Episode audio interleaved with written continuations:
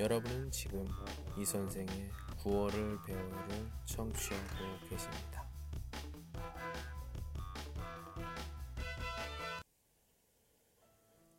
당신의 내일을 위해 기도합니다. 풍족할 때는 부족할 때를 생각하여 절약하여야 하고, 건강할 때는 병이 들었을 때를 생각하여 매일매일 몸을 돌봐야 하며, 권력이 있을 때는 권자에서 물러날 때를 생각하여 권세를 부리지 말고 겸손하게 행동하여야 한다. 돈이 있을 때는 없을 때를 생각하여 계획성 있게 써야 하고, 먼 길을 떠날 때는 돌아올 때를 생각하여 미리 준비를 하여야 하며, 젊을 때는 늙을 때를 생각하여 열심히 일하여야 한다.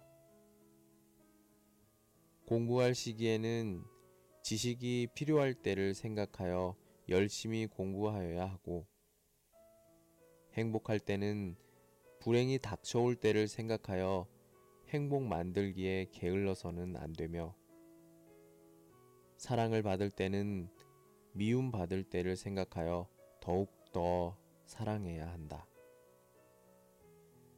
만날 때는 이별할 때를 생각하여 좋은 이미지를 남겨야 하고, 안전할 때는 사고 났을 때를 생각하여 미리 예방하여야 하며, 자신이 편안할 때는 고통받았을 때를 생각하여 어려운 처지에 있는 사람을 돌보아야 한다.